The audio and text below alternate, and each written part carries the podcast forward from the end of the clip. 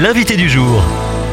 Aujourd'hui, notre invité est Martin Kopp. Bonjour Martin. Bonjour. Vous êtes théologien protestant, membre du Conseil de la Fédération protestante de France et président de la Commission écologique et justice climatique de la FPF. Et début septembre est sorti le deuxième volet de l'étude IFOP commandée par Palon Climat et Arocha au sujet des chrétiens et à l'écologie, avec donc deuxième volet consacré aux protestants. Alors avant de plonger dans les résultats de l'enquête, est-ce que les protestants étaient et sont connus pour être de bons élèves en termes d'écologie ou pas tellement? Euh, C'est très compliqué de répondre à cette question parce que les protestants, ça veut tout dire et rien dire, sachant qu'il y a une diversité au sein même de la France, mais en plus il y a une diversité géographique au niveau mondial.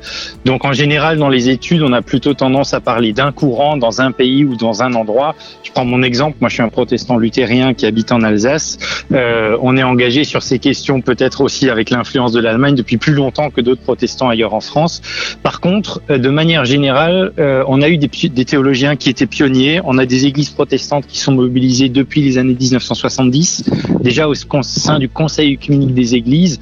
Euh, donc, ce qui est intéressant là dans ce sondage-là, c'est pour la première fois une image un petit peu moins subjective pour la France dans la dynamique qu'il y a à partir de la COP 21 qu'on a accueillie en 2015 et qui a vraiment lancé les choses dans notre pays. On comprend donc qu'il y a une grande diversité au sein du protestantisme français. Et malgré tout, 80% d'entre eux sont d'accord avec le fait qu'il faut changer nos modes de vie radicalement dès maintenant pour lutter contre la dégradation de l'environnement et le changement climatique.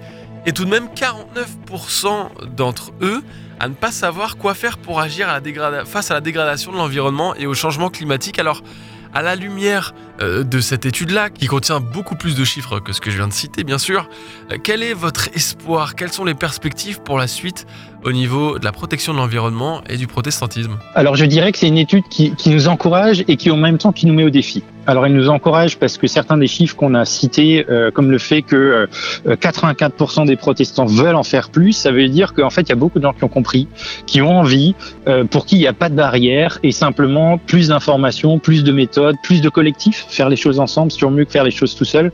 Et là on a en fait d'une certaine manière ça nous dit un boulevard qu'on a à saisir et à, et à, et à poursuivre.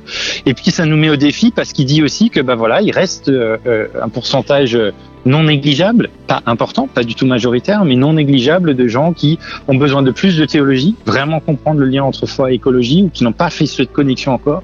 Il y a des gens qui ont besoin de savoir comment ils peuvent agir, euh, et éventuellement, il y a des communautés ou des églises qui pourraient s'en saisir plus et mieux qu'elles le font jusqu'à présent.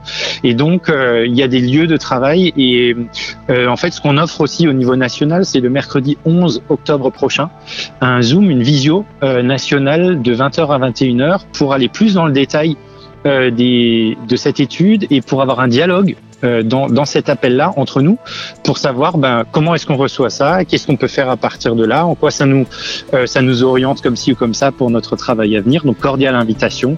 Euh, suivez les réseaux sociaux de la Fédération protestante et vous verrez les liens pour vous inscrire. Eh bien le message est passé. Merci Martin Kopp, théologien protestant, membre du Conseil de la Fédération protestante de France et président de la Commission écologique et justice climatique de la FPF. Merci à vous.